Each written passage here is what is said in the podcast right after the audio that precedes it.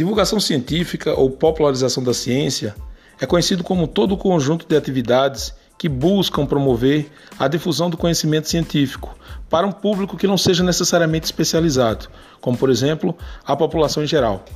Este é o tema do nosso podcast de hoje. Olá, eu sou Elinando Oliveira e estou recebendo para o nosso programa de hoje o vereador professor Gilmar Santos. Bom dia, Gilmar. Bom dia, Linando. Bom dia a todos os ouvintes. Desde, desde já agradeço esse convite.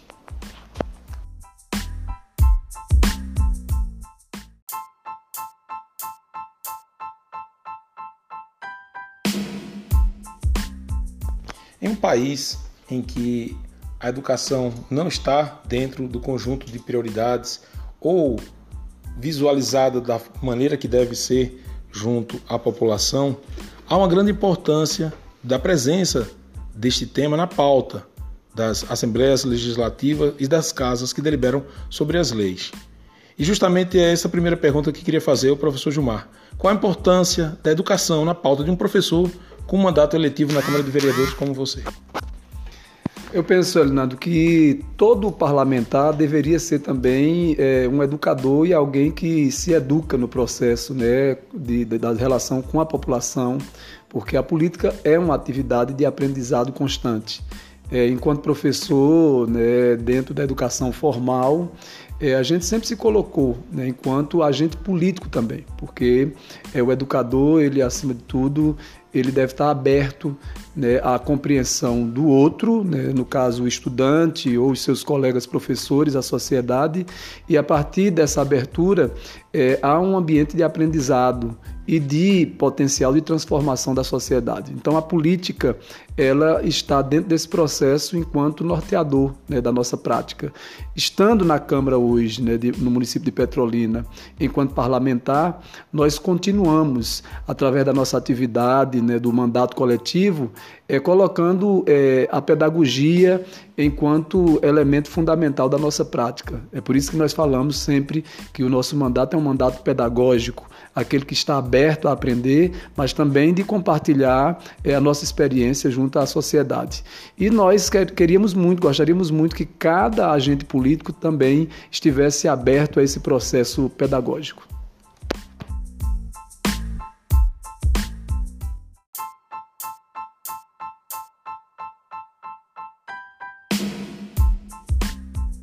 E dentro deste contexto, a ciência ainda é muito distante da realidade das pessoas, em particular de nossa juventude, dos nossos estudantes. De uma qual sua sensação com relação a essa distância e o que pode ser feito para minimizar esta barreira que ainda separa a academia da população? Primeiro que o, modelo de educação que nós temos né, na história do nosso país é um modelo é, ainda muito elitista no sentido de não levar a nossa população a importância é, de, de, de, compreender a importância da educação enquanto instrumento de transformação da vida das pessoas, mas também de construção de um desenvolvimento que inclua a vida de, de todos, que garanta a democracia, a participação de todas as pessoas. É, infelizmente, quando a gente observa a relação entre educação e desigualdades sociais, nós percebemos de um lado que a educação não chega a toda a população como deveria chegar e que essa formação que se recebe na escola, ela não tem contribuído efetivamente para a superação das desigualdades sociais. Nós somos um dos países mais desiguais do mundo. Isso significa dizer que o conhecimento, na forma como ele chega, ou ele é um conhecimento limitado, precário, ou ele é um conhecimento que é, chega apenas em parte, porque a parte mais significativa me parece que fica para grupos privilegiados. Quando nós percebemos, por exemplo, é, é, os cursos mais considerados mais importantes para a nossa sociedade, é, a exemplo da medicina, a engenharia, a, o direito, são cursos considerados, não que eles sejam apenas os mais importantes, mas eles são mais é, é, é, procurados por um determinado setor da sociedade, nós percebemos que a maior parte da nossa população, a população mais empobrecida, não acessa com a mesma facilidade que a elite. E aí a gente percebe que é, a ciência, como ela é produzida, ela foi passada como uma produção de setores privilegiados. Talvez daí a dificuldade do filho da trabalhadora, do trabalhador, da doméstica, né, do carpinteiro, do pedreiro, na sua escola, ter professores também que não estimula a produção científica, já que é, não é, é apropriado para esse setor social mais empobrecido é, ter contato com esse tipo de produção.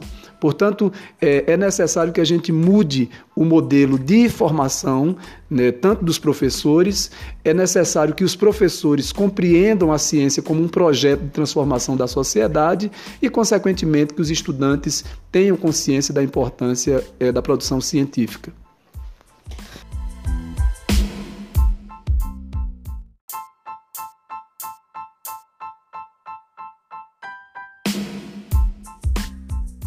A interiorização da universidade no Brasil exerceu um papel de fundamental importância para o que o professor Gilmar acabou de falar. Essa democratização do papel de se fazer a ciência é fundamental para que o povo se aposse do processo de produção do conhecimento, que o povo possa produzir as suas próprias soluções. E dentro deste mecanismo de interiorização da universidade, uma ferramenta muito eficiente e simples é a divulgação científica. Uma ferramenta crucial para o fortalecimento desta cultura de popularização da ciência foi estabelecido 16 anos atrás com a Semana Nacional de Ciência e Tecnologia. A ASNCT exerce um papel de fundamental importância para a aproximação entre a academia e a sociedade. Esta ação completa a sua 16ª edição em 2019. Ela está marcada para acontecer entre o período de 21 a 27 de outubro e neste ano, a Semana Nacional de Ciência e Tecnologia terá como tema Bioeconomia, Diversidade e Riqueza para o Desenvolvimento Sustentável. Isso permite com que ao, a, os muros imaginários que separam a comunidade e a academia possam ser progressivamente derrubados. Afinal, a universidade é mantida pelo povo e esse retorno ao povo é extremamente necessário. Essa ação quando capilarizada, é extremamente importante. É fundamental que os municípios se apossem das semanas de ciência e tecnologia. E nesse ponto, o professor Gilmar é autor de um projeto de lei que institui a Semana Municipal de Ciência e Tecnologia em Petrolina, com data coincidente com a Semana Nacional de Ciência e Tecnologia. Fala um pouco para a gente, professor Gilmar, sobre o seu projeto de lei. Bom, primeiro dizer que esse projeto de lei, ele vem, né, é, é, é, na verdade referenciado nessa realidade recente do nosso país com a expansão universitária. Né? Existia sempre um preconceito de que, como eu havia falado, de que o pobre não pode acessar a ciência, não pode produzir ciência. E nós tivemos no governo de um trabalhador com origem pobre, né, de socialmente né, pobre, é, o presidente Lula, foi durante o governo do presidente Lula que nós tivemos uma grande expansão universitária, uma grande expansão dos institutos tecnológicos e também uma das maiores inclusões né, da população mais empobrecida desse país junto à universidade. E nós percebemos que a produção científica aumentou, né? ela foi mais popularizada, porém nós percebemos que nos nossos municípios nem sempre nós temos políticas públicas, nós temos compromisso dos governos municipais em garantir essa popularização, em potencializar né, esse, essa atividade é, nas escolas, seja de é, ensino fundamental ou seja no ensino básico de maneira geral, né, no ensino médio.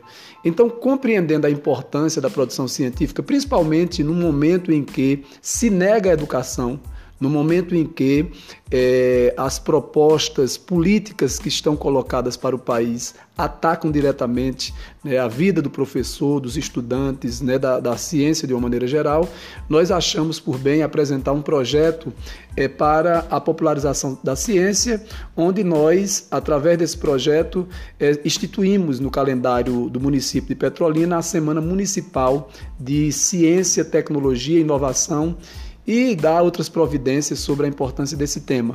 O objetivo básico, Elinando e ouvintes, é que a gente possa é, popularizar cada vez mais a ciência, divulgar a produção científica, seja de estudantes, de professores, é, tanto na educação fundamental, né, na edu no ensino médio, mas também nas universidades aqui da região, é promover atividades educativas, orientação profissional, promover capacitação é, de servidores públicos, tanto de professores, mas também outros servidores que têm é, correlação com é, os processos educativos. É importante que nessa semana a gente tenha a possibilidade de partilhar é, a história da ciência, então é um resgate sobre a história da ciência que também será divulgada, tanto da ciência é, quanto da tecnologia, da inovação. Ora, nós temos uma região com grande potencial econômico, com um grande potencial de é, material é, é, ecológico e nós esperamos que, através da produção científica, novos projetos de desenvolvimento que possam incluir mais pessoas, gerando empregos, gerando oportunidades, aconteça através também de ações como essa. É uma política pública, uma semana municipal em que você identifica novos sujeitos, identifica novas experiências e identifica também ideias que vão potencializar é, a nossa região. A ideia é de que a gente, é, através dessa atividade, nós tenhamos uma feira municipal e nessa feira municipal teremos é, diversas ações, desde a apresentação de empreendimentos né, dentro da área de ciência, tecnologia e inovação, assim como prêmios. Né? Nós pretendemos é, premiar é, tanto estudantes que desenvolveram, por exemplo, alguma redação significativa mostrando a importância de determinada temática é, da área da ciência, tecnologia e inovação, assim como queremos também é, premiar estudantes ou professores que apresentaram projetos específicos, né, trazendo, portanto, novidades é, dessa relação da ciência, da inovação, da tecnologia, é, bem como queremos reconhecer a importância de empresas que hoje têm é, estimulado e estão abertas a estabelecer parceria com esses cientistas, tanto na universidade, assim como esses novos cientistas que vão aparecendo né, na educação básica. Então, a ideia geral da Semana Municipal de Ciência, Tecnologia e Inovação é popularizar, potencializar a ciência e contribuir com o desenvolvimento da nossa região.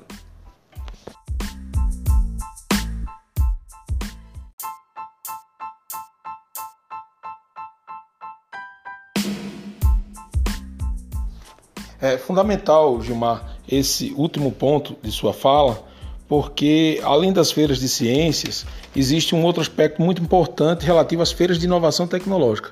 Muita inovação é feita dentro das universidades, mas essa inovação que é feita, ela permanece dentro das universidades, às vezes expostas em congressos internacionais, mas nunca no próprio município em que a universidade se localiza. E os empresários terminam por não conhecer a inovação e a possível solução de problemas enfrentados por ele. A universidade não pode ser apenas um balcão de estagiários. A universidade é um balcão de soluções. E dentro dessas feiras de, de, de, de inovação tecnológica, como seu projeto de lei bem prevê, é fundamental que a sociedade conheça o trabalho que é desenvolvido dentro das universidades públicas. Esse processo ele permite um amadurecimento de toda a sociedade em termos do conhecimento, mas também de possibilidades de transferência tecnológica, em que se tem interação direta nessas feiras entre as universidades e as empresas. É muito importante, Elinando, você está destacando esse ponto, porque é, quem deve cumprir o papel de articular esses diversos agentes, sejam aqueles que estão produzindo ciência, sejam aqueles que serão beneficiados ou que irão colaborar com esse processo, quem deve cumprir esse papel, é, na maior parte né, é, desse processo, é o governo ou os representantes políticos. No nosso caso, é, para construir essa semana municipal, esse projeto né, da Semana Municipal de Ciência, é, Tecnologia e Inovação, nós fomos atrás de diversos agentes né, que estão hoje desenvolvendo produção. A exemplo aqui da própria universidade, né, é, procuramos inclusive é, esse núcleo do qual você faz parte, né, para contribuir na construção desse projeto, porque é muito importante que qualquer projeto tenha a participação dos agentes que serão beneficiados ou é, de setores que têm interesse é, naquele tema. É, em relação às empresas, é muito importante também que é, os empresários eles recebam é, um, um, a oportunidade de compreender Né? O que é que significa a ciência para o desenvolvimento dos seus projetos né, empresariais e como a ciência pode potencializar as suas empresas, mas também para a geração de novos empregos, né, de novas oportunidades. Então, a proposta desse projeto é de que a gente crie também né, um espaço para que empresários venham receber formação venham é, poder é, receber da parte dos produtores de ciência informações necessárias para que eles acertem cada vez mais é, no desenvolvimento dos seus empreendimentos. Eu acredito que será uma grande oportunidade, é, haja vista que nós temos aqui na região um foco é, muito direcionado para a fruticultura que é uma região de grande potencial né, dentro dessa área, mas nós temos diversos outros nichos né, de desenvolvimento empresarial, de desenvolvimento industrial, que muitas vezes não estão alavancados por falta de informação. Então, o papel da semana dessa Semana Municipal de Ciência é exatamente contribuir nesse sentido.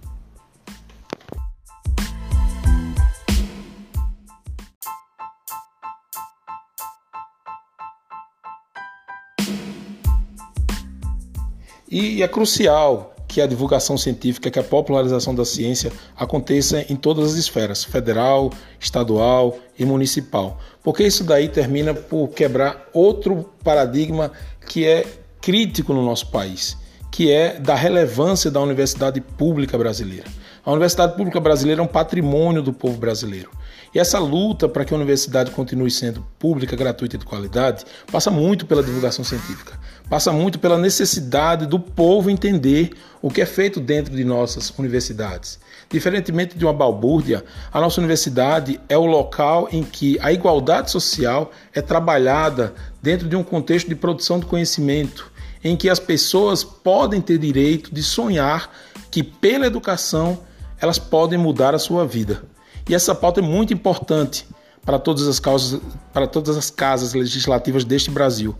A defesa da universidade pública gratuita e de qualidade.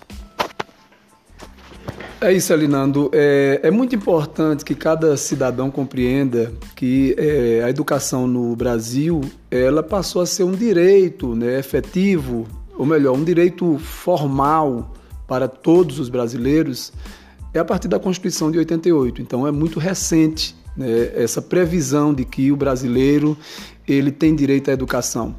Porém, é, a Constituição de 88 ela apenas formalizou, porque na prática é, o nível de analfabetismo, as dificuldades para a formação, a valorização do professor, as condições das nossas escolas, elas é, ainda carecem muito né, de investimentos. É verdade que da década de 90, principalmente a partir da é, Lei de Diretrizes e Bases, né, com os planos nacionais de educação, nós tivemos avanços, né, tanto no governo Lula quanto no governo Dilma, esses avanços né, de investimentos, eles são visíveis e são significativos. Mas nós temos agora, é, lamentavelmente, um período de retrocesso né, de todas essas conquistas. O mínimo que nós conseguimos avançar agora está sendo é, atacado e estamos perdendo pela, é, a, pelo golpe, na verdade, que o país vem sofrendo desde 2015 e agora com maior violência a partir do governo é, do Jair Bolsonaro.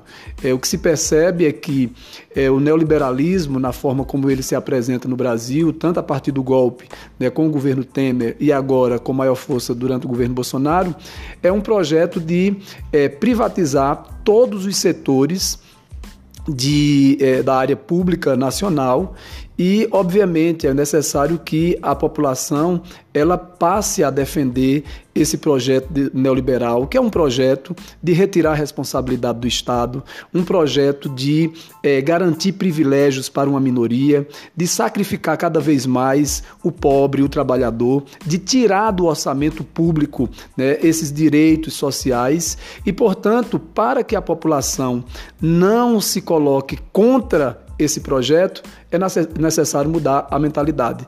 E essa mudança de mentalidade, ela deve ser feita segundo esses, né, esses é, senhores que estão aí é, tramando contra a população, deve ser feita a partir de mudanças na educação. É por isso que nós percebemos, principalmente o governo de Jair Bolsonaro, atacando, cortando os recursos da educação e é, trazendo o viés é, privatista, o viés da meritocracia, o viés elitista da educação e é, retirando to, tudo aquilo que foi conquistado nesses últimos anos. Ora, é, quem vai poder, a partir desse projeto, bancar a educação na forma que eles estão colocando? Nós temos, por exemplo, para a área de ciência, uma previsão aí de mais de 40% de cortes, né? talvez é, se eleve muito mais. Mais de 2 bilhões que estavam previstos para a área de ciência nesse ano estão é, retirados do orçamento. E nesse sentido, nós vamos percebendo que o cidadão comum, através da mudança da educação, ele pode também ir naturalizando, ou seja, ele, ele vai passar a acreditar que é natural que uma minoria tenha acesso, tenha privilégio, porque essa minoria é, teve maior oportunidade, e é natural também, segundo essa lógica, que a maioria trabalhadora, a maioria pobre, ela tenha que se submeter a precarização, a subserviência, né, tenha que se submeter ao estado de exclusão, de exclusão social que nós tínhamos da década de é, 90 para trás. Né? Ou seja, é um projeto é, bastante é, desumano, um projeto que retira o potencial da educação pública inclusiva e democrática e é um grande desafio que está colocado em todos os setores, tanto no município quanto nas lutas estaduais e principalmente é, nessa, nesse projeto nacional nefasto é, e com viés fascista, já que a violência ela tem se colocado como principal norteador desse governo.